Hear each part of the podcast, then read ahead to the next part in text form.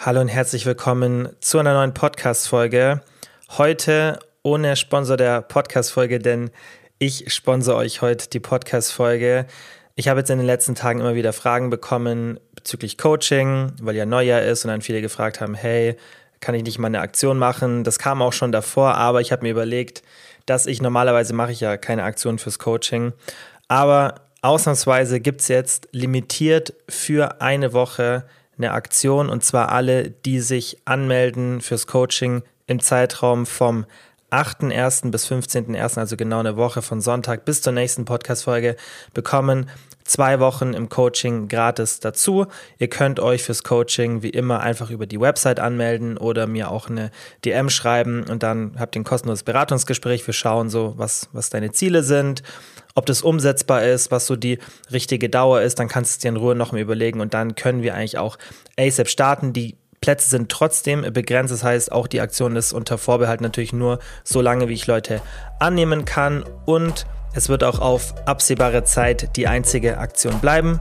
Und jetzt würde ich sagen, fangen wir an mit der Podcast-Folge. Podcast. Heute in der Folge möchte ich, wie versprochen, mit euch über das Thema Gewohnheiten sprechen. Und mein Ziel ist auch mit der Folge, dass ich euch hier wirklich eine Anleitung gebe, die aufbauend ist auf dem, was wir in der Folge zum Thema Motivation und zur Zielsetzung besprochen haben. Das heißt, diese drei Folgen haben den größten Effekt, wenn man sie alle gehört hat. Und ihr werdet jetzt auch sehen, dass es alles aufeinander aufbaut. Und bei dieser Folge will ich mir eben mit euch erstmal die Theorie anschauen hinter Gewohnheiten, ja, also wie funktionieren die, was muss man da beachten und dann im Coaching Corner Segment auch wirklich darauf eingehen, wie man das dann ganz explizit in der Praxis umsetzen kann. Und da habe ich euch auch noch meine Instagram Story gestern gebeten, mir ein bisschen Input zu geben. Die Folge hätte eigentlich schon am Sonntag rauskommen sollen. Ich hatte die am Samstag aufgenommen, war dann aber total unzufrieden ähm, mit der Folge, wie ich so das alles ähm, ja einfach kommuniziert habe und wie ich mich artikuliert habe, hat mir nicht gefallen. Das ist ganz, ganz selten, dass ich mal wirklich komplett eine Folge fertig aufnehme und sage, nee, ähm, muss ich nochmal neu machen. Aber das war der Fall und dann habe ich gleich nochmal die Gelegenheit genutzt und habe darum gebeten, dass ihr mir nochmal ein bisschen Input gebt zu den Problemen, die ihr mit Gewohnheiten habt. Und das werden wir dann auch im Coaching Corner Segment uns anschauen. Wie immer sind die Timestamps in der Beschreibung. Das heißt, ihr könnt dann auch zu den einzelnen Themen springen falls euch irgendeins nicht interessiert. Ich würde euch aber empfehlen, hört euch wirklich alles an, weil auch die Grundlage, was wir jetzt besprechen, also im Thema der Woche Gewohnheiten, so die Theorie dahinter, die ist natürlich wichtig, dass ihr die Mechanismen versteht, weil das alles eben extrem individuell ist. Also man kann nicht Gewohnheiten einfach so ja, verallgemeinern. Für jeden sind bestimmte Punkte schwierig und jeder hat einfach einen anderen Tagesablauf, andere Ziele, und das, da ist eben so wichtig, dass ihr die Mechanismen dahinter versteht. Also wir fangen direkt an. Thema der Woche, wie gesagt, Gewohnheiten und erstmal so die Theorie dahinter. Wieso sind Gewohnheiten überhaupt so wichtig? Man muss sich ja auch die Frage stellen, okay, was für eine Relevanz hat das überhaupt in dem, in dem ganzen Bezug, gerade ähm, Fitness, wenn man irgendwas am Körper verändern möchte oder auch Gesundheit. Warum sind Gewohnheiten da so wichtig? Und da ist, glaube ich, bei vielen noch ein Umdenken, was passieren muss, dass man wirklich versteht, dass der Erfolg, den man hat, das Ergebnis täglicher Gewohnheiten ist und nicht von einmaligen Veränderungen im Leben. Und Gewohnheiten sind eben das, was wir alles passiv machen. Und denk mal so an dein Leben. Die Sachen, die du gerne und regelmäßig machst, das sind ja Gewohnheiten bei dir. Und die Sachen, wo du vermutlich auch zufrieden bist mit den Ergebnissen, da wirst du auch viele Gewohnheiten haben, die du einfach automatisch machst. Natürlich gibt es schon mal so die eine Sache, die man macht, die dann zu einem Ergebnis führt. Keine Ahnung, ein Umzug oder vielleicht eine kurze, intensive Phase für eine Bachelorarbeit oder irgendeine Präsentation, die man im Beruf hat. Aber das sind Ausnahmen und generell die Fortschritte, auch wenn man zum Beispiel im Berufsleben betrachtet, dann ist es ja auch eine Folge von Gewohnheiten und nicht von einer einmaligen Sache. Und deswegen sind Gewohnheiten ebenso wichtig. Und ich bekomme auch immer wieder, oder euch interessiert es ja oft, wie ich Sachen mache bei mir, gerade so in meinem Fitnessleben. Und es herrscht dann, finde ich, auch oft so die, ähm, ja, so der Gedanke, dass ich da super diszipliniert bin und super motiviert bin. Und das habe ich ja schon in der letzten Folge zum Thema Motivation erklärt, dass ich es einfach geschafft habe, meine Motivation zu finden. Das heißt, ich habe einfach eine starke intrinsische Motivation bei dem Thema. Und ich würde nicht sagen, dass ich motivierter bin als so der Querschnitt der Bevölkerung. Natürlich gibt es auch hier immer wieder Unterschiede, aber ich würde sagen, ich bin nicht wirklich viel motivierter. Ich habe es halt einfach nur geschafft, dass ich in diesem Bereich eine starke intrinsische Motivation habe und ich habe es halt auch geschafft, mir da gute Gewohnheiten anzueignen. Natürlich, und dazu kommen wir jetzt dann auch gleich beim Thema Gewohnheiten, spielt da eine Rolle, dass ich mein Wissen, also meine Kompetenzen nutzen kann, um dann diese Gewohnheiten leichter zu etablieren, weil natürlich das Wissen und die Mechanismen hinter allem extrem relevant sind, wenn man Gewohnheiten entwickeln möchte, damit die erstens leichter entwickelt werden können und damit die natürlich auch effektiver und das Ganze effizienter ist. Das ist ganz klar. Also eine Gewohnheit muss schon auch durchdacht sein und man muss da natürlich mit den richtigen Mechanismen arbeiten. Ja, zum Beispiel beim Training. Wenn jetzt eine Person oder schauen zwei Personen an, beide Personen haben die gleiche Gewohnheit. Beide schaffen es viermal die Woche 60 Minuten ins Training zu gehen. Aber die eine Person macht es halt mit dem richtigen Wissen, trainiert dann nochmal effektiver und hat natürlich viel mehr Fortschritte als die andere Person, die dann nicht so effektiv trainiert. Das heißt, das spielt natürlich bei mir auch eine Riesenrolle, dass ich die Gewohnheiten, die ich anwende, dann auch maximal effektiv anwende. Und das ist für euch natürlich auch wichtig.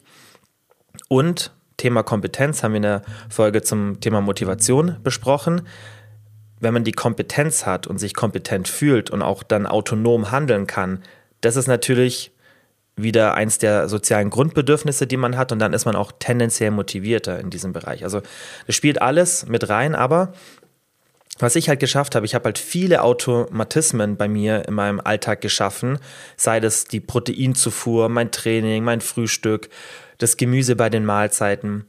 Das sind alles Automatismen. Jetzt kurz bevor die Folge, bevor ich die Folge aufgenommen habe, jetzt ist 16.30 Uhr. Das ist so meistens die Zeit, wo ich nochmal einen Proteinshake trinke. Meistens so irgendwie 16, 17 Uhr in dieser Zeitspanne.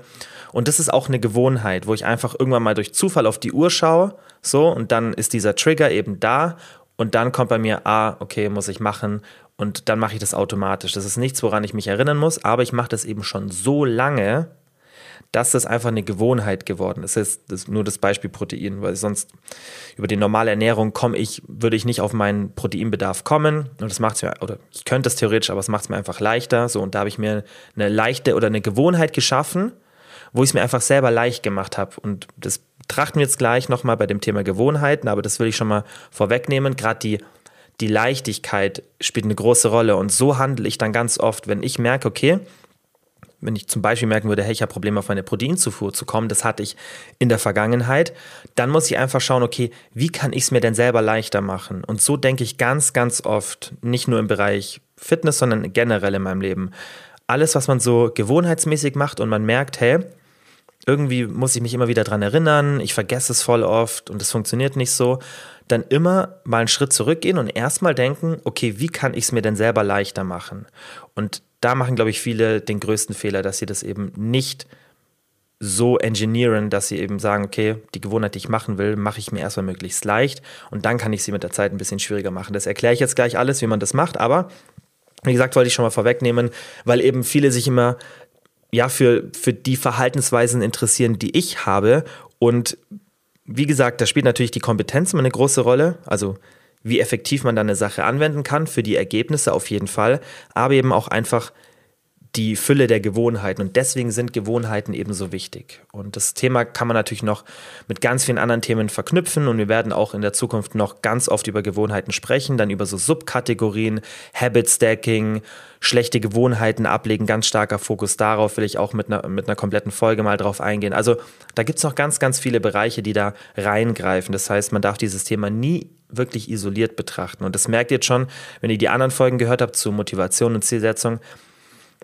dass es alles ineinander greift. Und ja, deswegen ist es so wichtig, weil Gewohnheiten immer so die Grundlage von dem ja einfach sind, was wir alles machen oder was wir auch an Ergebnissen erreichen wollen. Und da muss man, finde ich, auch verstehen, dass man viele Sachen schon, also selbst wenn ihr das jetzt nicht angewendet habt in der Vergangenheit oder auch in der Zukunft, was ich euch jetzt erzähle, dann heißt es nicht, dass ihr keine Gewohnheiten habt, weil wir machen intuitiv schon viel richtig und bauen intuitiv schon Gewohnheiten auf. Aber wenn man dieses Wissen hat, dann kann man es eben nochmal gezielter einsetzen und sich einfach zunutze machen, dass man hier wirklich die Wissenschaft hinter Gewohnheiten nutzt und ja einfach effizient ans Ziel kommt. Weil das habe ich auch gemerkt bei dem Fragesticker, den ich auf Instagram gepostet habe, dass extrem viele Leute da was reingeschrieben haben, wo ich gesagt habe, hey, was habt ihr so viele Probleme bei den Gewohnheiten, was fällt euch schwer?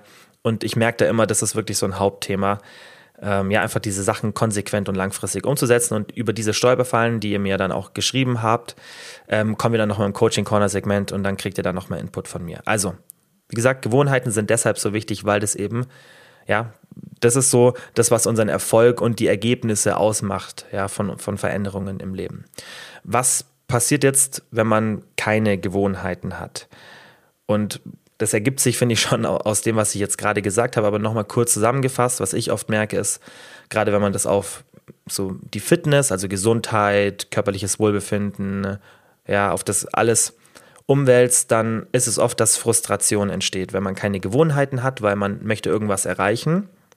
Ja, vielleicht irgendwie eine körperliche Bestform oder auch ja einfach besseres Wohlbefinden und man hat dieses Ziel und man sieht es irgendwie auf Social Media lässt sich motivieren von irgendwie Influencern oder was es auch immer ist. Aber man will das unbedingt, man hat vielleicht auch das Wissen, aber man kommt nicht dahin und dann ist man super, super frustriert. Das erlebe ich ganz, ganz oft, dass viele sehr frustriert sind und das ging mir damals ja auch so.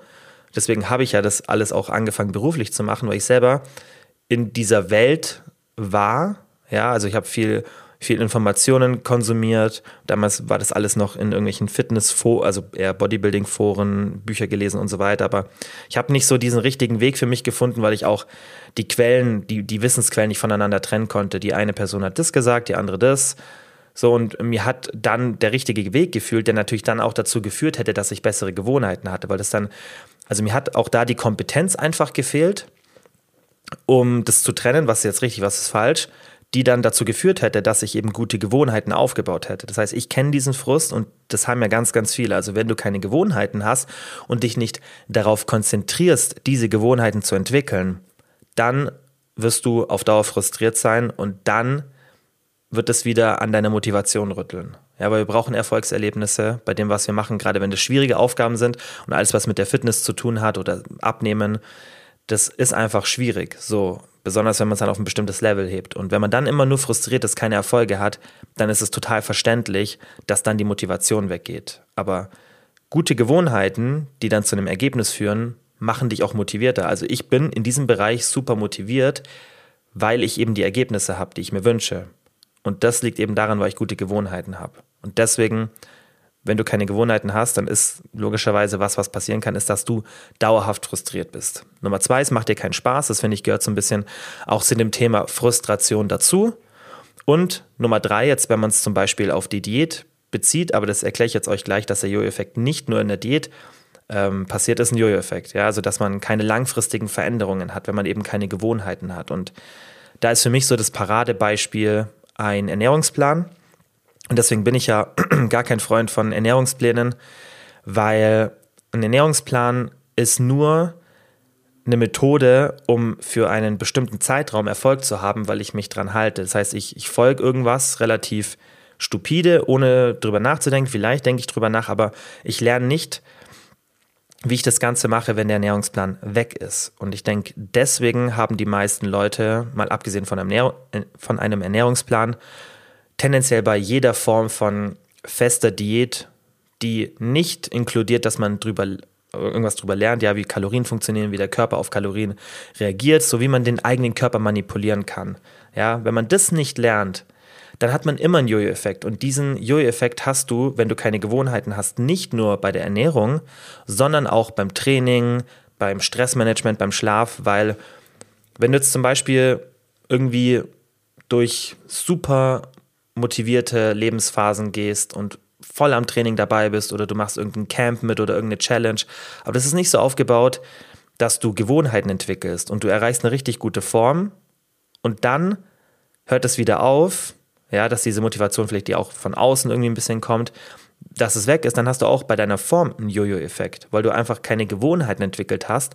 Und dann ist es super schwierig, dieses Ergebnis aufrecht zu erhalten, weil du das davor einfach nur erzwungen hast und es eben nicht passiv sozusagen, also mit, mit, mit passiver Anstrengung erreicht hast. Ja, weil Gewohnheiten, die laufen einfach automatisch und die musst du, da musst du dich nicht jeden Tag motivieren, weil ich habe ganz, ganz viele Tage, wo ich auch von der Energie her total theoretisch unmotiviert bin. Ja, und da mache ich einfach das alles, das ist für mich normal, also es ist für mich gar keine Option, irgendwas anders zu machen, weil es eben eine Gewohnheit ist. Und deswegen ist es eben so wichtig, dass du Gewohnheiten hast, weil du den Jojo-Effekt nicht nur in Bezug aufs Gewicht nach einer Diät, sondern auch in Bezug auf deine Form, wenn du regelmäßig trainierst oder wenn du mal entspannter bist. Ja, Urlaub ist auch ein super Beispiel. Urlaub dieser Stress-Jojo-Effekt, dass es nach dem Urlaub wieder das alte Stresslevel ist wie zuvor, ist ja auch, weil wir wieder nur eine Intervention hatten, die eine kurze Zeit war, aber die nicht dazu geführt hat, dass wir lernen, durch Gewohnheiten unseren Stress zu kompensieren. Natürlich ist man erstmal nach dem Urlaub entspannter und es hat auch alles seine Daseinsberechtigung, aber viel, viel wichtiger als regelmäßiger Urlaub ist eben, die Gewohnheit aufzubauen, den Stress wirklich am besten täglich zu kompensieren. Nur dann habe ich eben keinen Stress-Jojo-Effekt, sondern habe halt wirklich eine dauerhafte Veränderung. Und deswegen sind Gewohnheiten so, so wichtig, weil, wie gesagt, sonst hast du Frustration, es macht keinen Spaß und du hast halt einen Verhaltens-Jojo-Effekt. So, und jetzt ähm, zu den Techniken.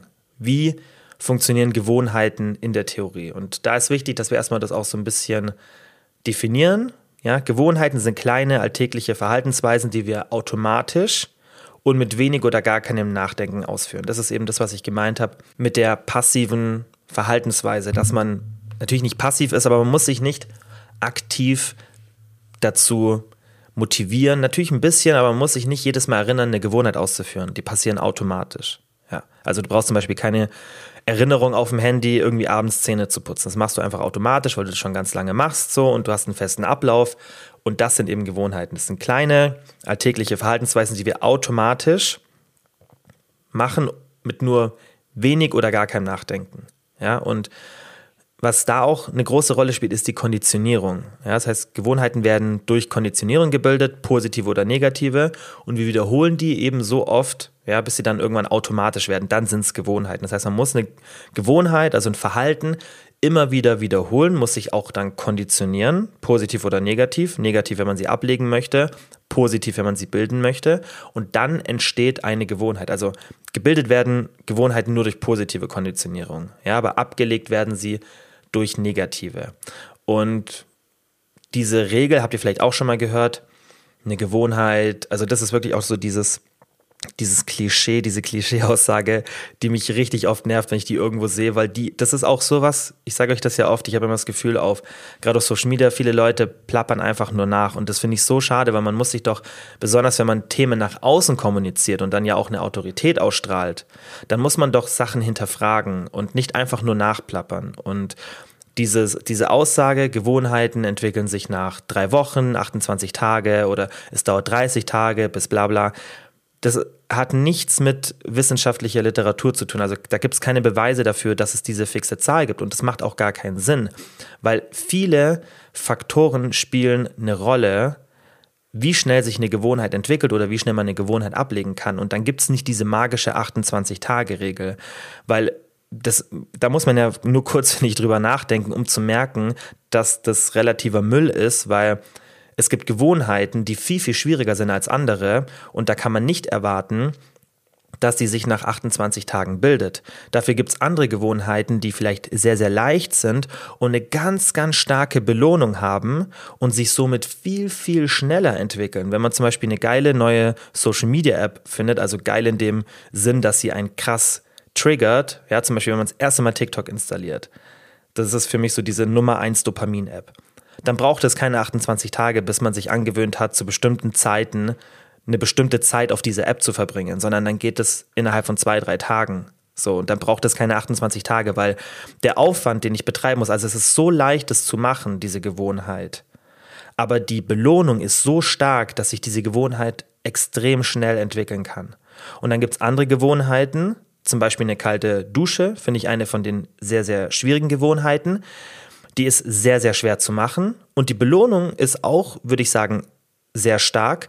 Aber weil eben die, Belo äh, die, die Gewohnheit so schwer auszuführen ist, kann man diese Gewohnheit eben nicht nach zwei, drei Tagen schon festigen, sondern da dauert es viel, viel länger. Und genauso ist es beim Training. Ja, wenn man jetzt als Gewohnheit hat, fünfmal die Woche 60 Minuten zum Sport zu gehen. Man fängt bei Null an.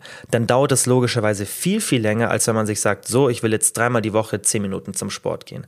Und deswegen kann man das nicht verallgemeinern und kann sagen, es dauert 28 Tage, bis sich eine Gewohnheit bildet. Also das ist so die eine wirklich der Aussagen, die mich, glaube ich, am meisten in der Fitnessbranche nervt, weil das so diese Standardaussage ist, nach vier Wochen bildet sich eine Gewohnheit. Ihr habt sicherlich auch schon mal gehört, habt es vielleicht auch schon mal geglaubt. Ich habe das früher auch geglaubt.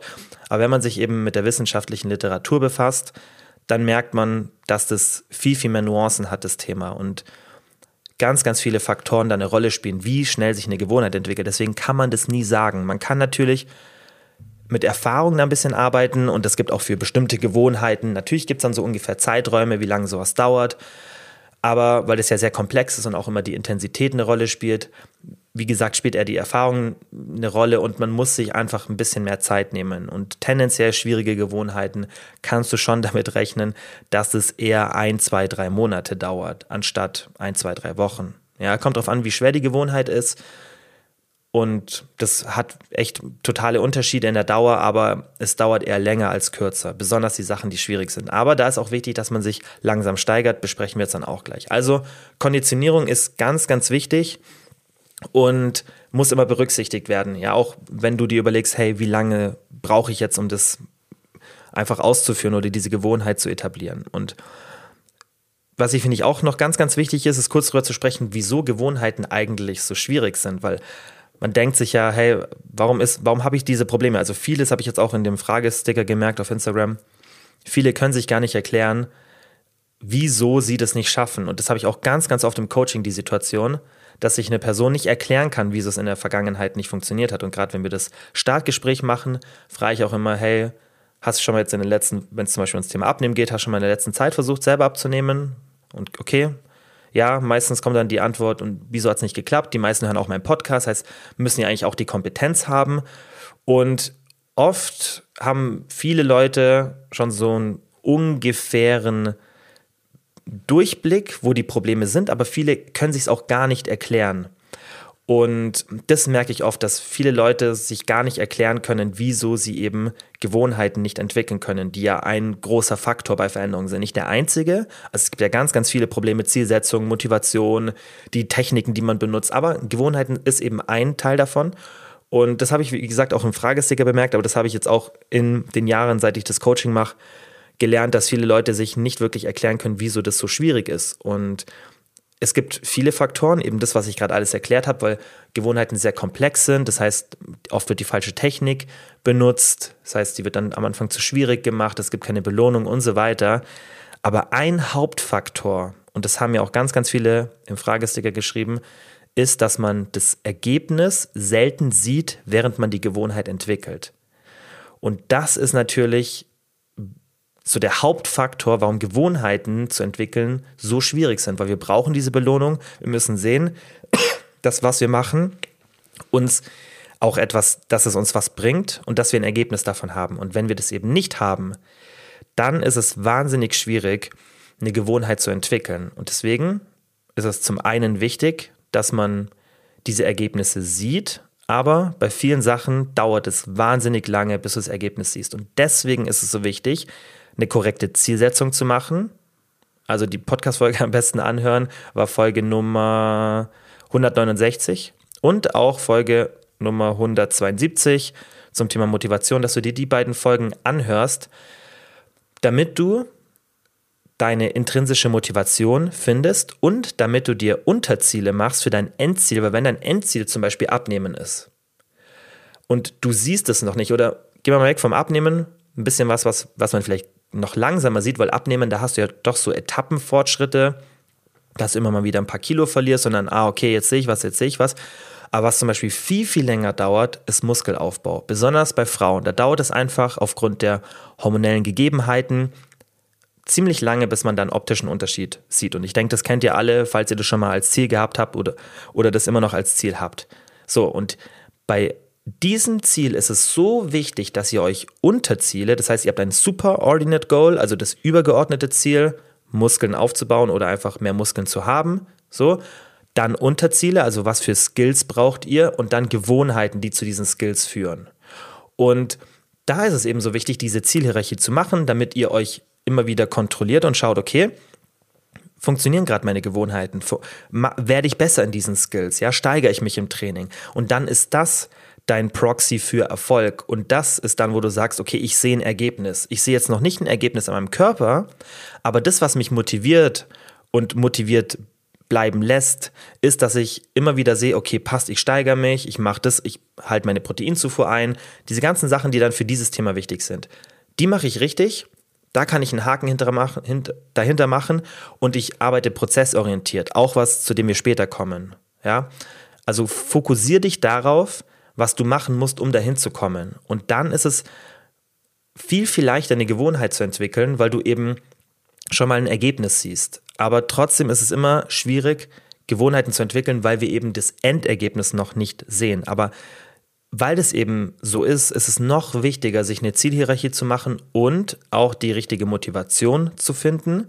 Also letzte Podcast-Folge, damit du ein intrinsisches Ziel hast. Weil wenn du wirklich ein krasses intrinsisches Ziel hast, dann ist es erstmal noch nicht so wichtig, dass du ein Ergebnis siehst. Weil wenn du wirklich weißt, wieso du etwas machst, dann bist du trotzdem motiviert, auch wenn du noch kein Ergebnis siehst. Und was ich mir mit euch jetzt anschauen möchte, ist, wie eine Gewohnheit funktioniert, also was so eine Gewohnheitsschleife ist. Ja, also Gewohnheiten, die sind selbst bestärkend, selbstverstärkend. Das bedeutet, dass das Ausführen der Gewohnheit und der Erhalt der Belohnung ihren Wunsch verstärkt, sie wieder auszuführen. Und das kennt ihr, denke ich, wenn ihr mal so einfach an die Sachen denkt, die ihr tagtäglich macht. Da habt ihr meistens eine Belohnung, nicht immer, ja. Und weil eben diese Belohnung euch bekannt ist, habt ihr auch wieder einen stärkeren oder stärkere Verlangen, das wieder auszuführen. Wieder Beispiel Social Media, weil ich finde, das ist also Social Media nehme ich gerne, glaube ich, intuitiv für diesen Vergleich, weil ich immer weiß, okay, das machen viele, weil es gibt viele gute andere Sachen, Rauchen oder so nehme ich auch immer gerne, so als dieses Belohnungsbeispiel. Das versteht dann auch jeder, aber nicht jeder raucht, nicht jeder hat mal geraucht oder weiß, wie sich dieses Gefühl anfühlt, diese Bestätigung vom Nikotin. Und deswegen finde ich Social Media ist immer ganz gut, weil vielleicht nutzt es nicht jeder, aber ich denke, aktiv nutzen es vermutlich 90 Prozent, die hier zuhören und die anderen 10 Prozent haben es sicherlich schon mal ausprobiert. Und Social Media ist eben auch so ein ja, Paradebeispiel für das, was ich gerade gesagt habe, dass es selbstverstärkend ist. Und diese Belohnung führt dann auch dazu, dass ihr später diesen Wunsch wieder mehr habt. Weil zum Beispiel, man ist irgendwie gelangweilt, prokrastiniert, Dopamin ist niedrig und man geht dann irgendwie in TikTok oder Instagram Reels, irgendwas, was so high stimulating ist für unser Dopaminsystem. Dann merkt ihr euch, also euer Körper lernt ja, okay, ich habe das gemacht, habe ein positives Gefühl gehabt. Das heißt, nächstes Mal, wenn ich wieder gelangweilt bin, ist das zum Beispiel eine Option, was ich machen kann. Und so funktionieren eben Gewohnheitsschleifen. Das heißt, wir haben in der ersten Funktion oder in, der ersten Position dieser Gewohnheitsschleife haben wir einen Cue. Also einen Hinweis ans Gehirn, ein Verhalten auszulösen. Und dabei wird eben eine Belohnung vorhergesagt. Das ist zum Beispiel, wie gesagt, die, die Langeweile. Ja, also dieser Cue ist erstmal da. Nummer zwei ist dieses Verlangen nach einer Belohnung. Und das, das finde ich, geht so ein bisschen übereinander. Also das ist nicht so, dass es komplett getrennt ist, sondern das verschwimmt immer so ein bisschen der Cue und das Verlangen direkt, weil das kommt meistens direkt danach. Ja, also der Cue ist wirklich so ein Hinweis und dann kommt in der zweiten Stufe direkt das Verlangen nach einer Belohnung. Und dann kommt eine Aktion, die diese Belohnung ähm, ausführt oder wo, wo halt die Belohnung entsteht. Und dann durch die Belohnung im vierten Schritt erfolgt eben eine Verstärkung der Gewohnheit und dann dreht sich das Ganze wieder im Kreis. Also das ist eine Schleife, die sich im Kreis dreht. Beispiel für ähm, Kaffee zum Beispiel. Q ist Aufwachen. Das Verlangen ist, okay, ich will mich jetzt wach fühlen. Die Aktion ist, den Kaffee zu trinken. Die Belohnung ist, sich wach zu fühlen. Und dann dreht sich das Ganze wieder im Kreis. Also der Q ist immer, es passiert irgendwas und dann kommt so ein Hinweis, zack, ans Gehirn, mach das jetzt, damit ich das und das als Belohnung bekomme. Also Q ist, ich wach auf und dann kommt direkt dieses Verlangen, ja, ich will mich wach fühlen, also ich will diese Belohnung haben. Also sagt mein Gehirn, ich führe jetzt die Aktion aus, ich trinke einen Kaffee. So. Und so funktioniert das. Und das ist ja auch zum Beispiel eine Gewohnheit, ja, Koffein zu konsumieren. Und da ist auch wieder diese Belohnung da durch das Koffein. Deswegen ist ja auch Kaffee oder generell Koffein ein Suchtmittel, eins mit wenig negativen Folgen, bis fast gar keinen, außer halt die Schlafprobleme, die sich entwickeln können.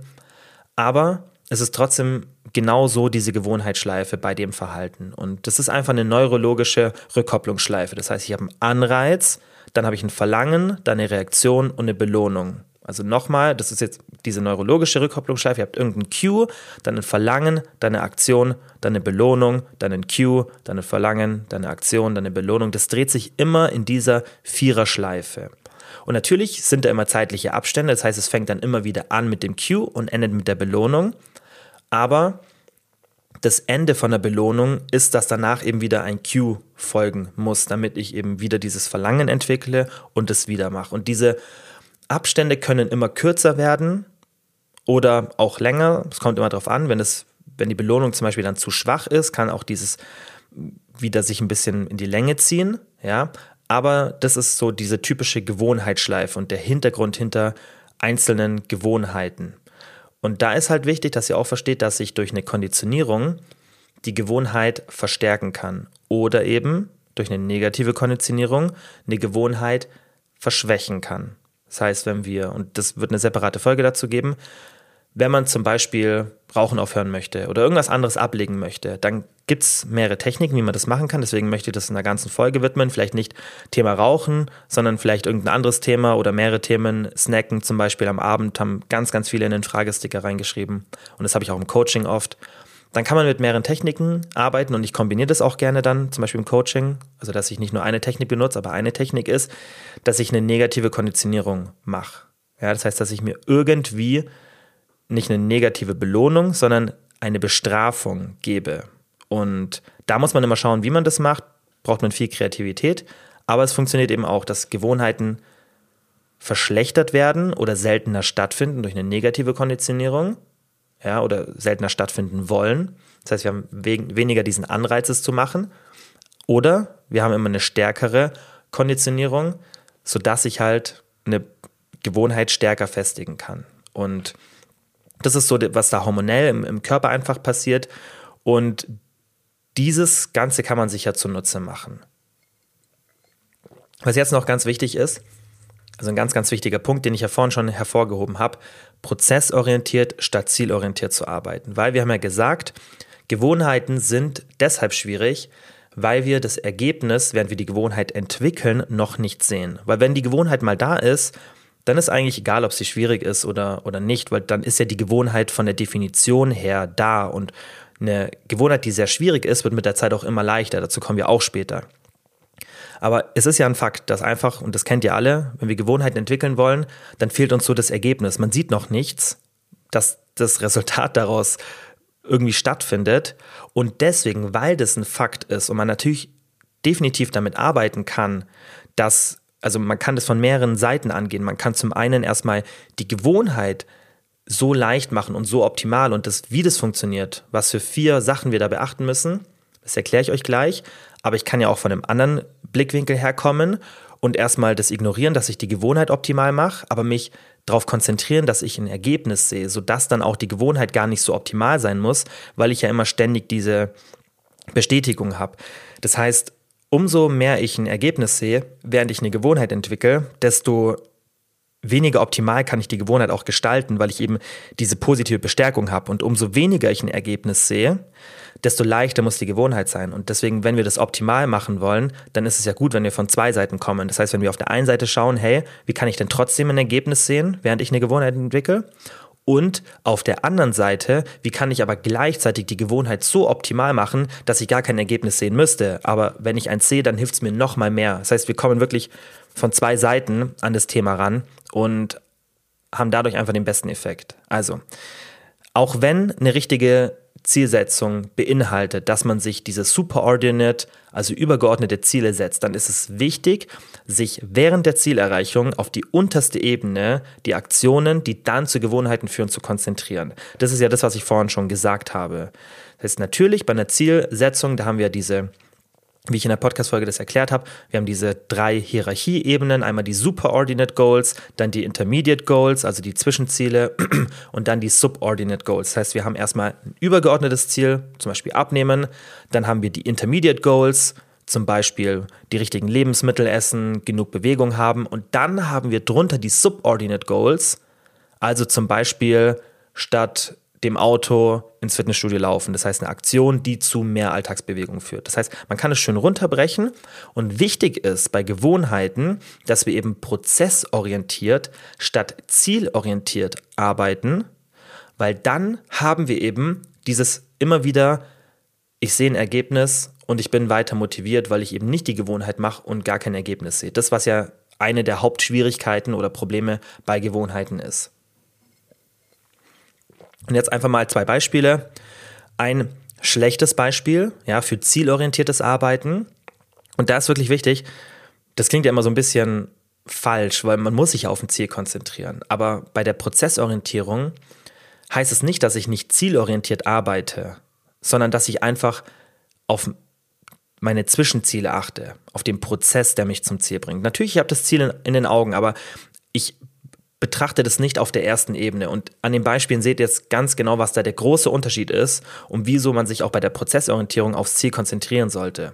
Aber bei der Zielorientierung konzentriert man sich nur auf das Ziel oder hauptsächlich. So, Beispiel für die Zielorientierung, was du nicht machen sollst.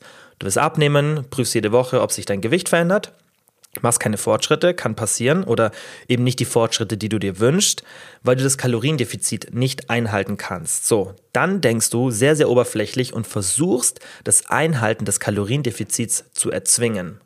Weil du merkst, hey, es klappt nicht und du weißt auch, an was es liegt. So, du, du bist nicht so konstant, du hast vielleicht am Wochenende das Kaloriendefizit nicht drin oder du snackst irgendwie zwischenzeitlich immer mal wieder. So, du weißt, ja, es liegt am Kaloriendefizit ich kann es irgendwie nicht einhalten, aber ich will abnehmen, also ich muss jetzt das Kaloriendefizit erzwingen. So, du, du bist wirklich auf diesen oberen Ebenen unterwegs. Du willst es wirklich dieses Abnehmen erzwingen, weil du eben dich nur auf das Ziel konzentrierst. Und auch beim Überprüfen, ja, mache ich alles richtig.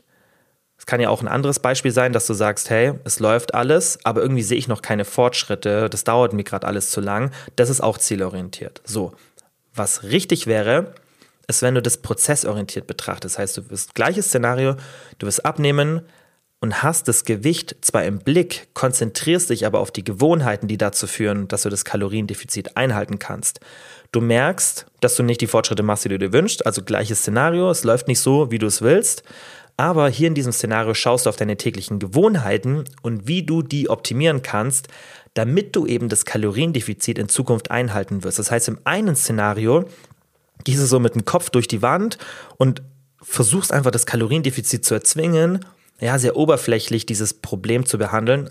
Und im anderen Szenario, da schaust du halt, hey, was kann ich machen, damit die Gewohnheiten funktionieren? Ja, was heißt, was muss ich am Prozess, was ich gerade mache, verändern, damit ich eben zu diesem Skill komme, ja, mein Kaloriendefizit einzuhalten, der dann zu meinem Superordinate Goal, also dem Abnehmen, führt. Und da sieht man, finde ich, gut den Unterschied. Du hast in beiden Szenarien das gleiche Problem. Aber im einen Szenario betrachtest du wirklich den Prozess und findest dadurch auch eine Lösung. Und im anderen Szenario versuchst du so mit dem Kopf durch die Wand zu gehen und das zu erzwingen. Und das erste, also Zielorientierung und dann diese Fehler, das machen eben die meisten. Und das ist oft intuitiv, dass wir uns da falsch verhalten, weil wir eben nicht so sehr unter die Oberfläche gehen. Ja, weil wir einfach nicht genau schauen, okay, was könnte mir jetzt da helfen? Und mal abgesehen von dieser Reflexion und dann einem optimierten Verhalten, kann es ja auch passieren, was ich gerade gesagt habe, dass du zielorientiert bist. Und wir haben jetzt beide Szenarien wieder. Im einen Szenario oder in beiden Szenarien machst du Fortschritte vom, vom, ähm, vom Fettverlust. Das heißt, du, es klappt alles, aber es geht dir zu langsam, weil du beim Zielorientierten immer pro Woche, was ich vorher mit dem Muskelaufbau gesagt habe, du checkst halt immer so, habe ich jetzt körperliche Fortschritte, habe ich jetzt körperliche Fortschritte, habe ich jetzt körperliche Fortschritte, machst nicht immer einen Haken ran, weil das eben noch nicht zu sehen ist. Und im Prozessorientierungsbeispiel, da sagst du nicht jede Woche zu dir, mache ich jetzt körperliche Fortschritte, sondern du sagst, halte ich meine Proteinzufuhr ein, wie ist meine Bewegung? Okay, passt. Wie ist das? Okay, passt. Wie ist das? Okay, passt. Dann hast du eine positive Bestärkung. Du weißt, okay, ich mache das Richtige. Und das sage ich auch immer wieder im Coaching und deswegen gebe ich euch das auch hier mit.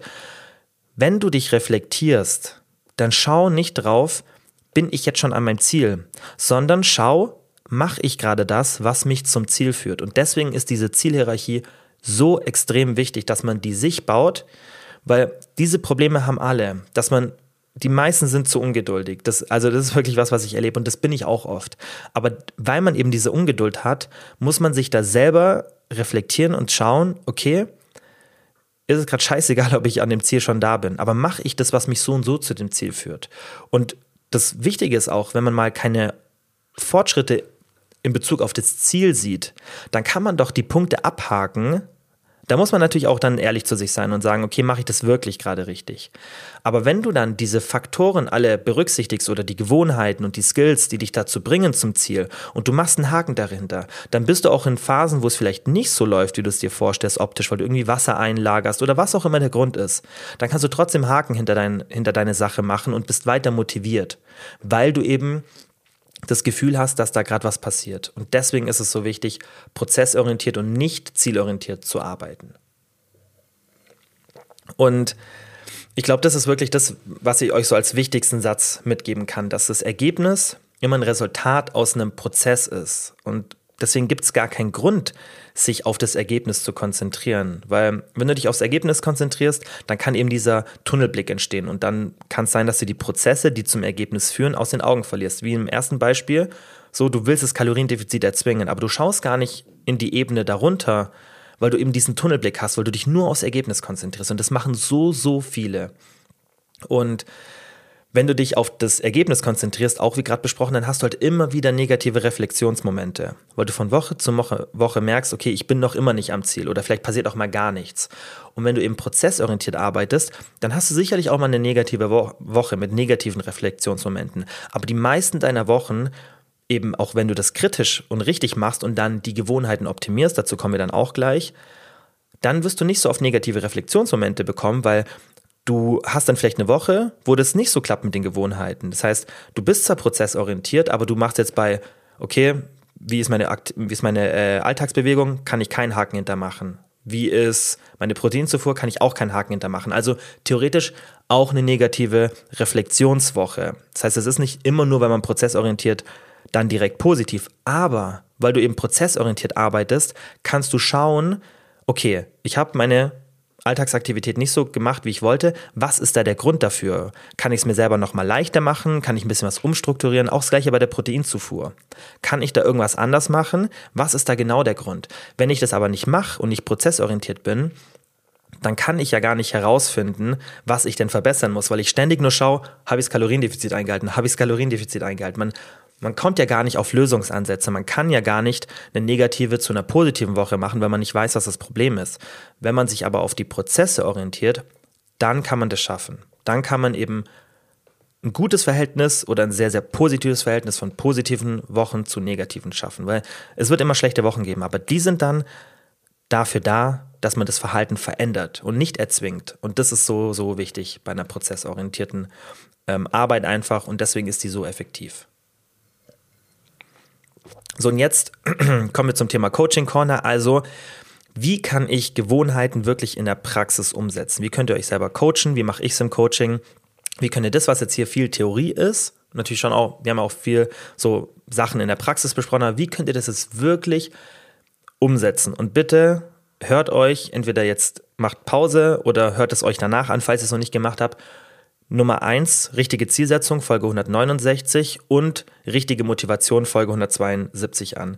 Weil das, was ich da erzählt habe, das ist wirklich allumfassend und das ist kostenloser Content, ihr könnt euch das reinziehen und das ist wirklich die, die Literatur schön zusammengefasst für euch, dass ihr das wirklich effektiv nutzen könnt. Deswegen nehmt es mit, weil das wird ganz, ganz viel bei euren Veränderungen ausmachen. Und klar, jede Folge ist da ungefähr nochmal eine Stunde, aber es ist wirklich eine Investition wert, weil das, diese drei Folgen sind auch mit die relevantesten oder die ich auch in Zukunft dann oft zitieren werde und vielleicht auch mal wieder ein bisschen neu aufrollen werde, ein bisschen tiefer gehen würde, werde. Aber die sind wirklich so, so relevant, weil das schließt sich dann schön, dieses ganze Bild, wenn ihr wirklich alle drei Folgen anhört. Das heißt, wenn ihr das in die Praxis umsetzen wollt, das, was wir jetzt hier in der Theorie gelernt haben, dann braucht ihr, wenn ihr es optimal machen wollt, eine richtige Zielsetzung und ihr müsst eure Motivation finden. Das heißt, ihr müsst wissen, woher kommt die und falls sie nicht da ist, habe ich vielleicht ein falsches Ziel. Aber das hört ihr dann, wenn ihr die Folge hört, falls ihr es noch nicht gemacht habt. Also, was ich euch jetzt mitgeben will, ist aus dem Buch Atomic Habits von James Clear.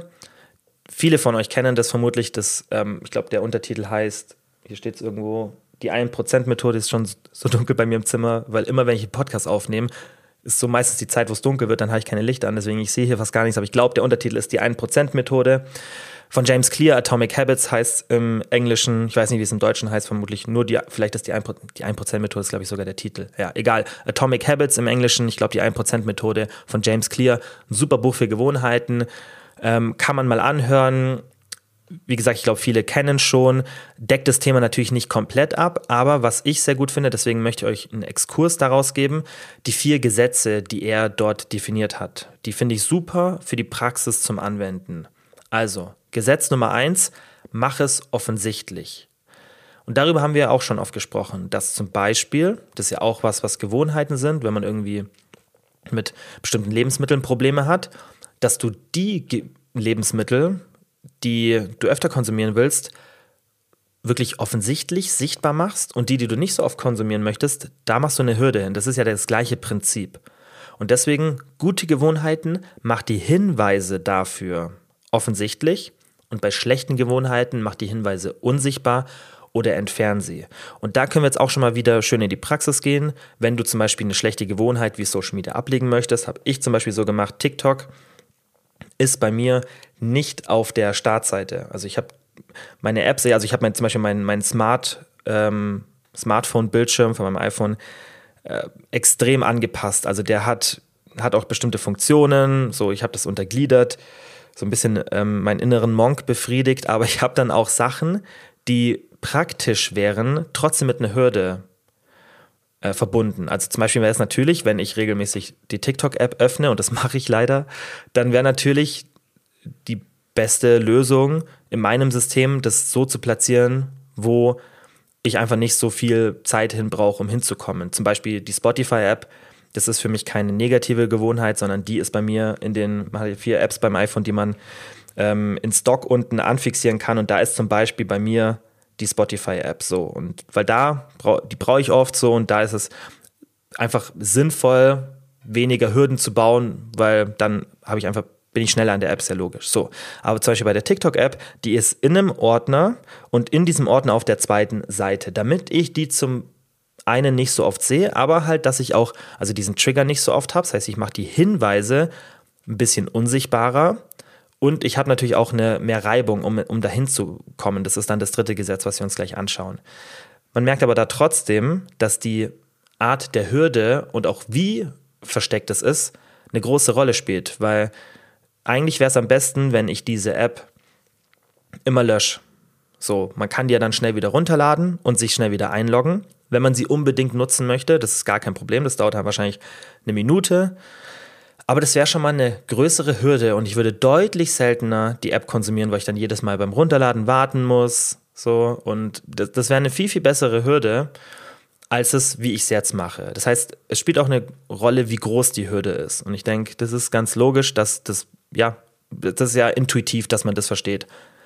Und das macht ihr auch bei guten Gewohnheiten, dass ihr das möglichst leicht macht. Ja, und jeder kennt dieses, was ein super, äh, super Tipp ist. Also, das ist einer von diesen Nachplapper-Tipps, die tatsächlich gut sind.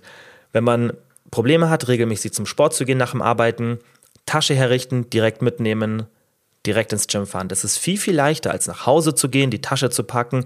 Das ist auch ein Trick. Also, das ist was, wo gut nachgeplappert wird und wo auch die Hinweise offensichtlicher gemacht sind. Ja, wenn man zum Beispiel ins Auto geht, man sieht die Tasche, ah, okay, denkt ans Training, denkt hinzugehen. Und das könnt ihr immer benutzen. Das heißt, macht gute Gewohnheiten, macht die Hinweise offensichtlicher und bei schlechten macht sie nicht so sichtbar, ja, also unsichtbarer oder unsichtbar besser gesagt, unsichtbarer gibt es ja nicht, macht sie weniger sichtbar, unsichtbar oder entfernt sie im besten Fall. Ja, zum Beispiel bei der TikTok-App, wir entfernen eher, wenn ich meinen Account lösche, um dann halt mir zu denken, so, jetzt muss ich einen neuen Account erstellen, dann muss, muss der Algorithmus wieder auf mich passen. Das heißt, die Trigger sind am Anfang nicht so perfekt. Aber manchmal gibt es auch nicht so ein richtiges Entfernen, also auch nicht so leicht. Ich finde, Entfernen ist immer schwierig, weil wenn man auch zum Beispiel alle Zigarettenschachteln aus dem Haus verbannt, alles wegschmeißt, ja, ähm, oder herschenkt oder aufbraucht, dann kann man sie ja trotzdem immer wieder kaufen. Das heißt, der Hinweis ist nicht wirklich weg. Ja, also ich finde, er ist dann eher unsichtbar, aber komplett, den Hinweis komplett entfernen, ist schon sehr, sehr schwierig. Aber meistens reicht es auch, wenn man den, Hin den, Hinweis unsichtbar macht und dann halt sich negativ ähm, konditioniert. Gesetz Nummer zwei, mach's attraktiv, weil wir brauchen positive Rückmeldungen, wenn wir Gewohnheiten regelmäßig ausführen wollen. Und dafür gibt es ganz, ganz viele Techniken, das, da muss man auch kreativ werden, das ist definitiv wichtig. Aber zum Beispiel zwei Techniken, die James Clear in Atomic Habits empfiehlt, die ich gut finde, ist einmal die Verlockungsbündelung. Das heißt, dass wir unangenehme Aktivitäten mit Lieblingsbeschäftigungen kombinieren. Wenn du zum Beispiel keinen Bock hast, du machst irgendwie, machst eine Diät, und dein Alltag gibt es nicht her, dass du genug Alltagsbewegung hast und du willst auch deinen Alltag nicht umstrukturieren und es geht auch nicht, vielleicht ist Winter und du kannst auch weniger von den Strecken, die du vielleicht zu Fuß gehen kannst, zu Fuß gehen und du merkst einfach, hey, meine Alltagsaktivität wäre schon gut, ja, für meinen für mein Kalorienverbrauch und auch für mein Hungermanagement, wenn ich eine höhere Aktivität habe. Aber ich krieg's irgendwie nicht hin, regelmäßig aufs Laufband zu gehen und einfach noch nach dem Training vielleicht noch 30, 40 Minuten ein bisschen Aktivität zu, zu äh, sammeln. So dann könntest du es ja so machen, dass du dir sagst, hey, ich kombiniere diese unangenehme Aktivität mit einer Beschäftigung, die ich sehr gerne mache, zum Beispiel meine Lieblings-Netflix-Serie schauen. Vielleicht kannst du da auch irgendwas nutzen, was du wirklich nur darauf beschränkst. Das heißt, du hast irgendwas, was dir richtig, richtig viel Spaß macht. Und ich mache das auch ab und zu, dass ich Sachen habe, wo ich merke, okay, das ist ein richtig, richtig positives Gefühl, so eine Lieblingsbeschäftigung, aber ich mache das nur, nachdem ich was Unangenehmes gemacht habe oder währenddessen. Ja, und das kannst du immer so benutzen, dass du wirklich das so einfach bündelst und kombinierst, was unangenehm ist mit was Gutem. So, dann hast du einfach eine positive Rückmeldung. Das kann danach sein, das kann währenddessen sein, ist gar nicht so wichtig. Technik Nummer zwei, dass du dir ein Umfeld suchst, das das gewünschte Verhalten normalisiert oder nicht unterstützt. Und das ist ganz, ganz wichtig, ja, weil das weiß man ja auch, dass das Umfeld, das man hat, so, man sagt ja immer, man wird zu dem Umfeld, das man hat. Und es stimmt zum Teil auch. Ja, das heißt, wenn du zum Beispiel Freunde hast, die deinen gesunden Lifestyle unterstützen oder die sich auch so verhalten, dann wird es dir viel, viel leichter fallen. Heißt nicht, dass man jetzt unbedingt das Umfeld verändern muss, weil, wie vorhin erwähnt, bei Gewohnheiten sind ganz, ganz viele Faktoren entscheidend und es müssen nicht alle passen. Bei mir zum Beispiel im Umfeld ist auch nicht so, dass alle von meinen Kumpels voll darauf achten, was sie essen und trainieren. Das ist so 50-50. So, und es klappt trotzdem bei mir wunderbar, weil ich eben die anderen Sachen optimal mache. Das heißt, bitte das jetzt nicht als Grund sehen, dich von den Leuten zu entfernen, die dieses Hobby oder dieses Ziel nicht mit dir teilen. Weil das muss nicht die Lösung sein. Aber es kann ein Teil der Lösung sein. Und besonders, wenn du vielleicht merkst, dass du ein negatives Verhalten hast, was dich wirklich stört, was in deinem Umfeld normalisiert wird, da kann es schon Sinn machen, sich ein bisschen von diesem Umfeld zu entfernen oder zu versuchen, das Umfeld so ein bisschen zu missionieren, besonders wenn es was ist, was wirklich objektiv gesehen für alle besser wäre. Weil das ist ja auch immer schwierig. Wer entscheidet denn, was richtig oder was falsch ist? Aber ich denke, es gibt ein paar Sachen, zum Beispiel was die Gesundheit betrifft, wovon jeder profitieren würde und wo es ja nur eine gute Intention ist. Ja, wie gesagt, es hat Nuancen und es ist auch schwierig, das zu trennen, aber man sollte natürlich nicht immer versuchen, das Umfeld zu missionieren, aber ich denke, in manchen Sachen, gerade was die Gesundheit betrifft, ist es immer eine gute Intention und würde jeder davon profitieren. Aber es ist einfach so, das ist eine Technik, die sehr, sehr gut funktioniert, dass du das Umfeld eben daran wählst oder dass du das beachtest, dass es eine Rolle spielt. Ja, also zum Beispiel Leute, das macht man ja auch oft in der Suchttherapie, ist ganz klar, Leute, die ein Alkoholproblem haben, denen wird dann oft geraten, dass sie sich eben nicht mehr mit diesem alten Umfeld umgeben, weil die eben dieses Verhalten normalisieren und dann diese Gewohnheit leichter bleibt. Und das ist jetzt vielleicht ein Beispiel, das sehr, sehr extrem ist, aber trotzdem ist es so. Und das wisst ihr, das Umfeld bestimmt oft euer Verhalten. Und deswegen kann man das sich auch zunutze machen und muss es natürlich berücksichtigen. Das heißt, wenn du ein Umfeld hast und du möchtest das Umfeld behalten, und das finde ich ist auch wichtig, dass man das macht, wenn man es möchte, das aber nicht dein Verhalten normalisiert, ja, die tun das vielleicht nicht ablehnen, aber die normalisieren das nicht, dann muss dir bewusst sein, dass du das Verhalten, also die Gewohnheit noch optimaler gestalten musst. Weil wir haben jetzt hier auch ein paar Mal darüber gesprochen, dass man mehrere Techniken benutzen kann und dass nicht immer beides sozusagen gemacht werden muss. Wir haben ja gesagt, hey, es gibt mal Ergebnis, dass man das berücksichtigt, aber das Ergebnis immer wieder zu sehen, ist gar nicht so wichtig, wenn man die Gewohnheit richtig geil gestaltet, wenn man das wirklich optimal macht, so wie ich es gerade erkläre. Und wenn du, also da haben wir gesagt, hey, du musst nicht immer alles machen. Du musst nicht ergebnisorientiert arbeiten. Wenn du eine richtig perfekt super funktionierende Gewohnheit hast, dann ist es nicht so wichtig und andersherum auch nicht. Aber wenn du sowas hast, ja, zum Beispiel ein Umfeld, das es nicht so unterstützt, dann muss dir klar sein, dass du das nochmal ein Stück optimaler machen musst. Also, Gesetz Nummer zwei war das, mach es attraktiv. Gesetz Nummer drei, mach es einfach. Das heißt, gute Gewohnheiten, die wir entwickeln wollen, so einfach wie möglich ausführbar machen. Und da ist wichtig, dass du jegliche Hürde und Reibung, die eliminiert werden kann, auch eliminieren tust.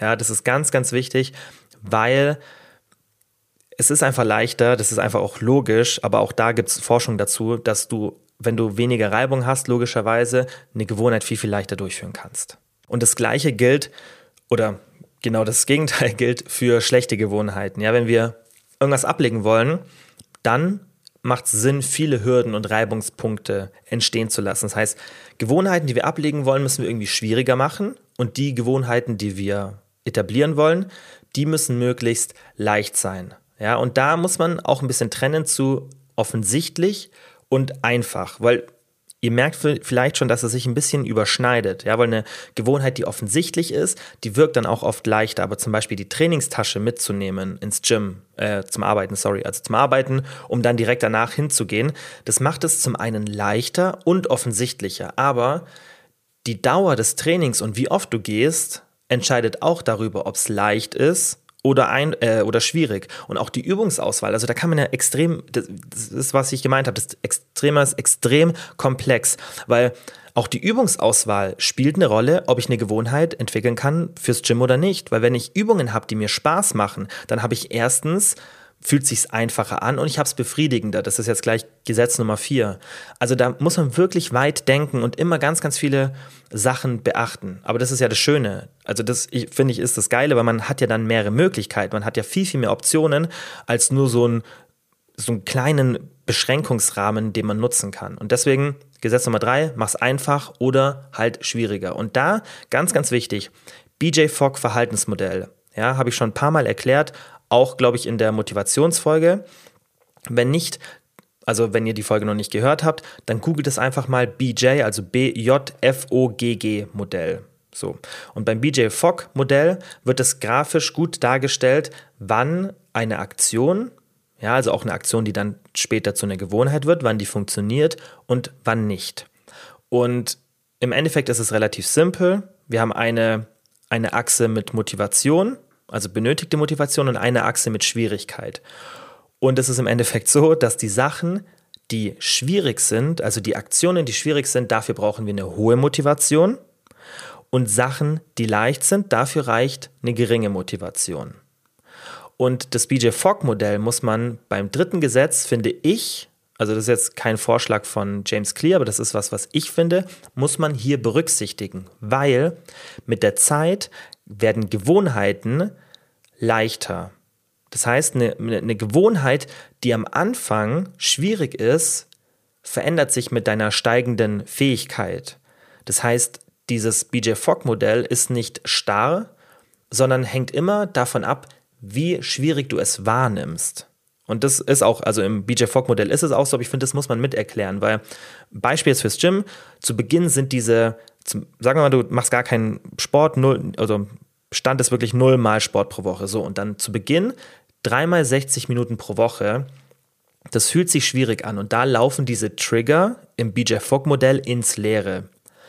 Wenn die Gewohnheit aber etabliert ist, dann sind diese 3x60 Minuten viel leichter als zu Beginn. Das heißt, wenn man ein halbes Jahr trainiert, dann ist von der Schwierigkeit her und auch von der Motivation, die ich benötige, die Gewohnheit auf dieser Skala vom BJ Fogg Modell nicht am gleichen Punkt, weil ich brauche nicht mehr die gleiche Motivation nach sechs Monaten für 3x60 Minuten wie am ersten Tag. Das ist ein großer Unterschied, weil deine Fähigkeit steigt und die Gewohnheit stärker etabliert ist.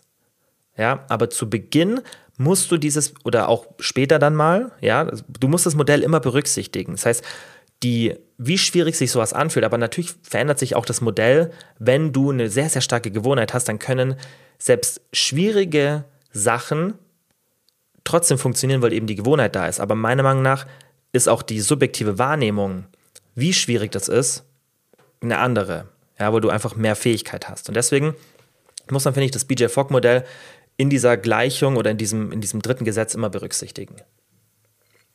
So, und jetzt viertes Gesetz, mach es befriedigend. Und da ist wichtig, dass du verstehst, dass wir halt ja beim Beginn einer neuen Gewohnheit das immer als Opfer ohne Belohnung sehen. Das ist das, was ich vorhin erklärt habe. Am Anfang fühlt sich das immer so an, als würden wir nur Opfer bringen, aber wir haben gar keine Belohnung für diese Gewohnheit, die wir gerade ausführen. Das ist das, was ich gesagt habe. Hey, wir sehen noch gar kein Ergebnis Deswegen funktioniert es nicht, die Gewohnheit zu etablieren oder deswegen ist es eben so schwierig.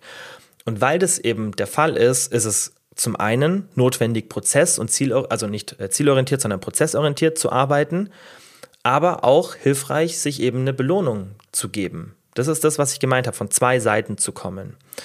Und dafür ist, finde ich, am meisten Kreativität notwendig. Ja, es halt befriedigend zu machen oder eben nicht befriedigend zu machen. Das ist wirklich da, wo dann auch viel Erfahrung reinkommt und viel Kreativität.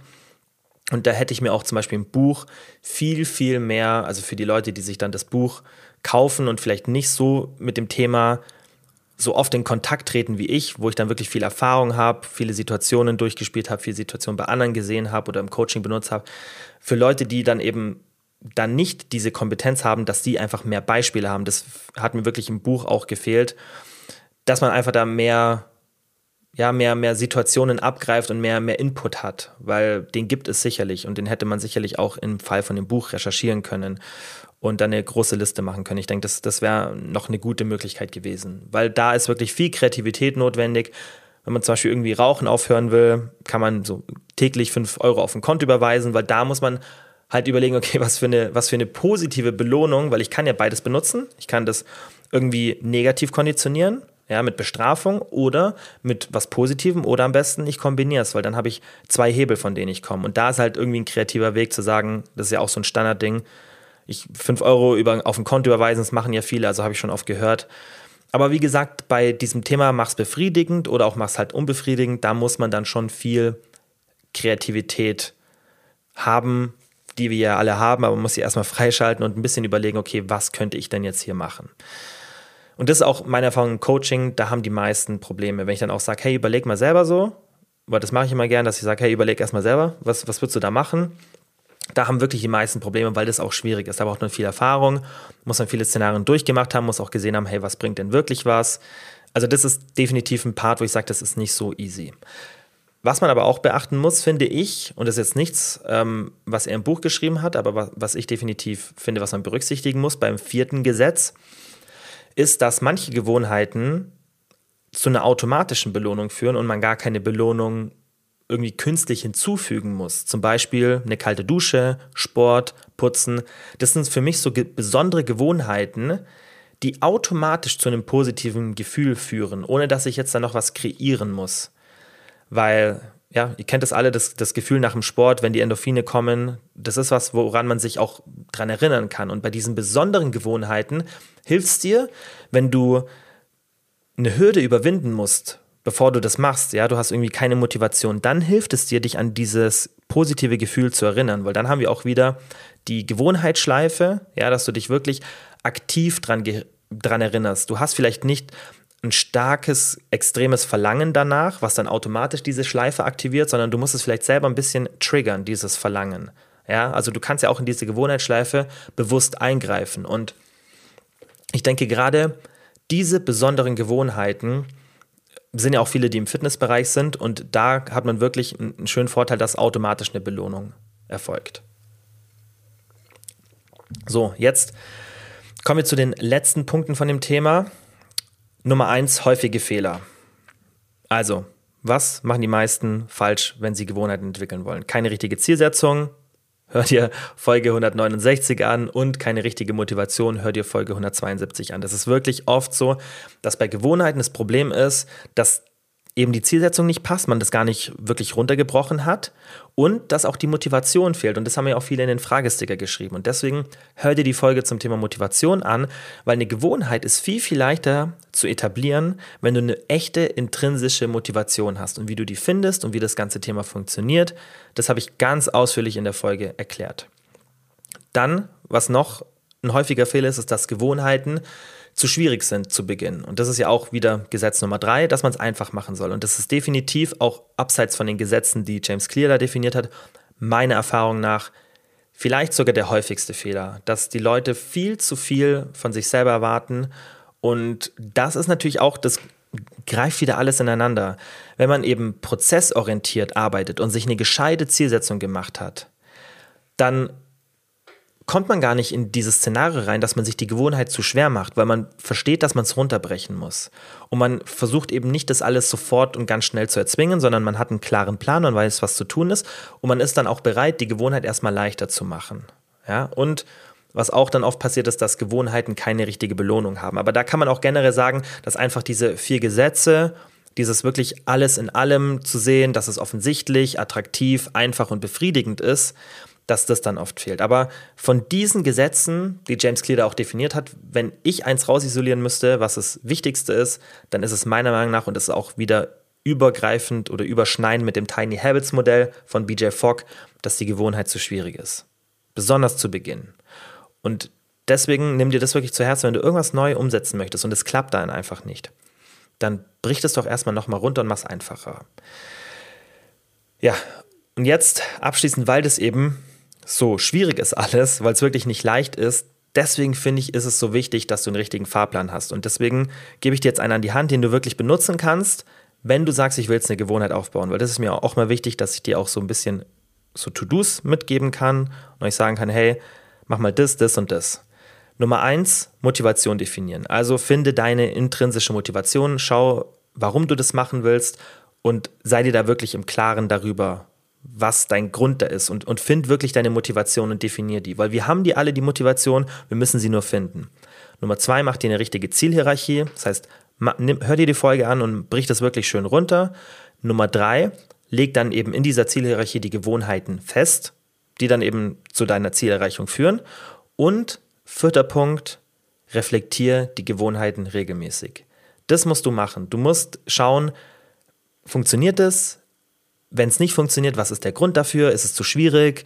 Ähm, fehlt mir die Kompetenz? Bin ich nicht autonom? Fehlt mir die Opportunity? Fehlt mir die Capability? Alles, was wir in den Folgen davor besprochen haben. Das heißt, wirklich nochmal, auch wenn ich es hier ganz, ganz oft gesagt habe, für alle, die die Folgen nicht gehört haben, hört sie euch unbedingt an, weil dann ergibt das Thema auch viel, viel mehr Sinn, weil das nicht isoliert ist. Ich habe auch in den anderen Folgen viel über Gewohnheiten gesprochen und es funktioniert am besten, wenn man eben Motivation und Zielsetzung mit integriert in Gewohnheiten. So, und jetzt möchte ich abschließend zum Thema oder nicht zum Thema dazu kommen, was ihr für Probleme habt, was ihr mir in der Instagram Story geschrieben habt. Nummer eins, also ich habe mir vier Sachen rausgesucht, die so am häufigsten dran kamen. Dran zu bleiben und die Motivation aufrechtzuerhalten, langfristig dran zu bleiben. Meist mache ich die neue Gewohnheit zu zwei bis drei Wochen. Das waren jetzt so zwei Einreichungen, die ich mir da rausgeschrieben habe, die das finde ich ganz gut definieren, was aber viele geschrieben haben, was ähnliches. So und wenn du da ein Problem hast und du merkst, hey, ich kann irgendwie nicht so richtig dranbleiben und ja, oder ich mache es nur zwei bis drei Wochen, dann hast du vielleicht keine richtige intrinsische Motivation. Also find nochmal den Grund, wieso du das Ganze machst und reflektier auch mal, willst du das vielleicht wirklich? Vielleicht denkst du nur, dass du das willst, weil es irgendwie alle gerade machen, aber vielleicht willst du das gar nicht wirklich erreichen. Also such mal wirklich nach deiner intrinsischen Motivation. Dann was auch oft der Grund ist, warum viele so das Gefühl haben, sie können die Motivation nicht aufrechterhalten, ist, weil es zu schwer zu Beginn ist. du hast vielleicht diese intrinsische Motivation, aber die ist vielleicht nicht groß genug, dass du diesen Schwierigkeitslevel, den du von dir erlangst, für eine lange Zeit durchhältst. Und das sind ja meistens so diese ein, zwei, drei Wochen finde ich schon lange. Meistens sind es eher so ein bis zwei Wochen, wo die meisten das durchhalten, was sehr, sehr schwierig ist zu machen, weil eben die Motivation hoch ist. Auch hier wieder BJ Fogg-Modell greift. Egal wie schwierig es ist, wenn wir hoch motiviert sind, durch vielleicht Neujahr oder irgendeine Phase oder weil wir uns wirklich was in den Kopf gesetzt haben, dann schaffen wir das schon, dann führen wir das auch durch und dann haben wir diese Gewohnheit erstmal. Aber dann ist es keine richtige Gewohnheit, sondern wir führen einfach diesen Trigger, dieses, oder der Trigger funktioniert, wir führen das Verhalten durch. Aber das eben dann nur für eine kurze Zeit, weil diese extreme Motivation, die lässt immer nach. Dieser kurze, okay, ich will es jetzt unbedingt, wie gesagt, Neujahr oder man hat irgendwie ein Video gesehen, was einen voll motiviert hat oder irgendwas hat einen voll motiviert oder irgendeine negative Erfahrung egal was es ist, diese krasse Motivation, die kann man als Schub benutzen, aber wenn es dann mit der Zeit nachlässt, dann hast du es dir vermutlich am Anfang zu schwer gemacht, wenn wir davon ausgehen, dass du genug Motivation hast. Ja, aber eine Person hat ja geschrieben, dranbleiben und die Motivation aufrechterhalten. Deswegen gehe ich mal davon aus, dass du sagst, so, du hast am Anfang erstmal die Motivation und das braucht man ja auch meistens, um was umzusetzen. Aber dann hast du es dir vermutlich zu Beginn einfach zu schwer gemacht. Was da auch oft fehlt, ist eben, dass man sich einen festen Plan macht, dass man wirklich sich am Anfang hinsetzt und mal überlegt, und das mache ich auch im Coaching immer zu Beginn, okay, was müssen wir jetzt überhaupt machen? Was sind die To-Dos? Wo sind deine Punkte? Was hast du gut drauf? Ja, und ich unterteile das halt immer in die drei Bereiche Ernährung und Essverhalten, Schlaf und Stress, Alltagsbewegung und Sport. Das sind so meine drei Säulen. Und dann schauen wir uns immer ganz, ganz viele Sachen an. Ja, also wir gehen da so eine Liste durch und schauen, okay, was kannst du gut? Was müssen wir nicht optimieren? Und was kannst du nicht so gut? wo haben wir noch Ausbaupotenzial? Weil das hat ja deinen größten Effekt, aber auch die Sachen, die du gut machst, dass du dich darauf auch weiter fokussierst und die im Blick behältst. Aber auch, dass die Sachen, die eine große Auswirkung haben und da spielt dann halt meine Erfahrung rein, wo ich sage, guck mal, ich denke, das ist wichtiger als das, aber das kannst du dir auch oft denken. Okay, was hat jetzt vermutlich den größten Effekt? Dass du dir wirklich einen Plan machst und dir in deiner Zielsetzung anschaust, okay, was muss ich denn umsetzen. Und dann, dass du das Ganze auch regelmäßig reflektierst, weil es bringt nichts, den besten Plan zu haben, wenn man nicht bereit ist, diesen Plan anzupassen. Und das ist was, was ich auch ganz früher, oder nicht ganz früher, was ich früher ganz oft falsch gemacht habe, auch so im, im, Berufsleben, dass ich mir irgendwas geplant habe und dann zu starr an diesem Plan festgehalten habe. Und das muss ich auch immer noch lernen, dass ich bereit bin, den Plan, den ich habe, noch flexibler zu betrachten, also noch besser zu reflektieren, weil ich finde, das kann man nie perfekt machen. Man kann, hat immer noch Raum, noch flexibler an dem zu sein und zu reagieren auf das, was, was wirklich passiert. Und das ist so, so wichtig, weil, also zum Beispiel beruflich würde ich das jetzt nicht machen, was ich mache. Ich, mein Content ist ja nicht jetzt komplett auf Frauen fokussiert, aber ich, ihr merkt es, ich habe schon einen starken Fokus auf Frauen und mir folgen auch so 80 Prozent Frauen auf meinen Social Medias oder hier im Podcast. Und auch ein Grund, wieso ich das bald mal trennen werde, dass ich eine Sache für Männer mache, eine für Frauen. Aber ein Grund dafür war auch, und das ist ja auch dann eine gute Sache gewesen, weil ich eben bereit war, das so zu verändern, wie es passiert ist, weil das war nicht geplant, das hat sich so entwickelt. Und ich wollte, also ich hatte keine Präferenz, was ich jetzt lieber machen will, aber es hat sich dann entwickelt, dass mehr Frauen bei mir den Bedarf gesucht haben oder einfach, dass ich auch mehr Bedarf da gesehen habe. Und deswegen bin ich in diese Richtung geschwenkt, weil ich halt auch bereit war, von diesem Plan wegzugehen. Und es ist immer was Positives. Deswegen, auch wenn das aus einem anderen Bereich kommt, ist es wichtig, dass wenn wir einen Plan haben, regelmäßig reflektieren und auch bereit sein, diesen Plan anzupassen, je nachdem, wie sich halt das Ganze entwickelt. Und falls es eben irgendwie nicht klappt, was du machst, dann such nach Lösungen und versuch nicht so mit dem Kopf durch die Wand zu gehen. Dann das nächste, was kam, an mich selbst glauben, positives Mindset gegenüber mir selber zu haben. Sowas kam auch noch in, in ähnlicher Formulierung. Und da ist wichtig, habe ich glaube ich auch in der letzten Folge erwähnt, dass man sich selber da nicht runtermacht und versteht, dass man nicht irgendwie scheiße ist oder nichts drauf hat, sondern dass die intrinsische Motivation nicht passt. Und für mich ist es immer das Paradebeispiel aus meinem eigenen Leben, meine Schullaufbahn. Ich war richtig schlecht in der Schule, also ich bin dann zwar nach der Grundschule aufs Gymnasium gegangen, aber ich habe da immer, bin da immer gestruggelt und war richtig, richtig schlecht, weil ich einfach keinen Sinn dahinter gesehen habe, die Hausaufgaben zu machen, zu lernen, weil mich das nicht interessiert hat. Ich habe keine intrinsische Motivation gehabt. Ich habe nicht verstanden, dass es ja später für mich gut wäre, für meine spätere Laufbahn. Und deswegen hätte ich sicherlich auch, wenn ich das irgendwie gecheckt hätte, Vielleicht wäre ich dann auch besser gewesen, vielleicht hätte ich aber trotzdem nie diese intrinsische Motivation gefunden, weil sie einfach bei mir vielleicht in diesem, in diesem Part nicht existiert. Und wenn ich jetzt betrachte, was mein Beruf ist, also was ich jetzt tagtäglich mache und was ich zum Beispiel liebe für diese Folge und auch für die letzten und für alle Folgen, hier die Podcast-Folgen und auch für alles andere, was ich mache, recherchiere ich stundenlang in ziemlich komplexen Themen, also die jetzt nicht irgendwie leicht sind, sondern wo ich auch echt so kognitiv an Grenzen stoße und mich richtig konzentrieren muss. Also ähnlich wie in der Schule logischerweise für jeden Situation gibt, wo man einfach an, an Grenzen stößt oder wo einen was nicht interessiert. Das hat man ja immer. Manche Sachen fallen einem leichter, manche schwerer und manche interessieren einen, manche weniger. Aber hier habe ich es geschafft. Einfach, ich habe so eine intrinsische Motivation, dass ich trotzdem auch diese Sachen, die mich nicht interessieren, machen. Aber viel, viel leichter. Die, also die meisten Sachen, die ich recherchieren muss, interessieren mich krass. Und deswegen habe ich dann eine heftige intrinsische Motivation und muss mich da gar nicht zu animieren. Und das ist für mich so das Paradebeispiel. Das, was ich mache, ist zu dem Lernen in der Schule eigentlich gar kein so ein großer Unterschied. Ja, also ich arbeite einfach viel mit meinem Kopf. Und das eine funktioniert extrem gut und mache ich auch extrem gern und das andere hat gar nicht funktioniert. Und das ist, glaube ich, auch was, wo ich halt früher immer mir gedacht habe, okay, äh, passt irgendwas nicht mit mir, wieso funktioniert das bei allen anderen und bei mir nicht so? Und dann dieses positive Mindset zu entwickeln gegenüber dir selber und diesen Glauben an dich selbst.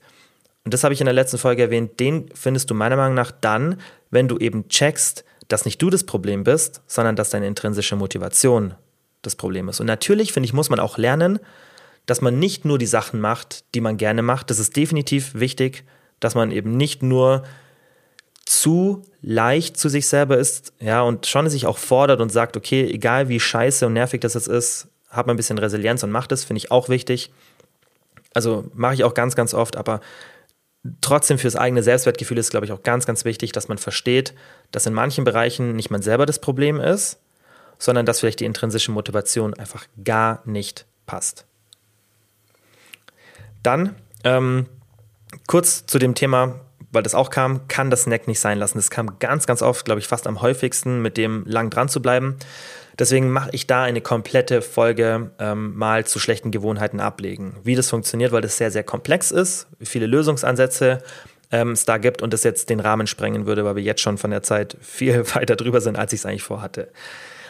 Letzter Punkt, der zu dem Thema kam im Fragesticker. Das Wochenende bringt immer alles durcheinander, hat eine Person geschrieben und dann kam noch am Wochenende hoher Überschuss durch Alkohol und Snacks. Ich denke, das gibt das Thema gut wieder, also Wochenende im Endeffekt so oder dieses rein und rauskommen, das kann auch andere Tage sein, also muss nicht das Wochenende sein, das ist auch noch was, wo viele Leute ein Problem haben, deine Gewohnheit zu entwickeln. Und da ist auch wieder die Blickweise des Problems, dass du versuchst, perfektionistisch zu sein, aber dann die Beständigkeit auf der Strecke bleibt. Und deswegen sag dir, es muss nicht immer alles perfekt laufen, sondern sag dir, es muss beständig sein. Und nur weil dann das Wochenende irgendwie blöd war, heißt es nicht, dass dieser Fehler einen Neustart bedeutet, sondern ein Fehler bedeutet immer Optimierungsbedarf.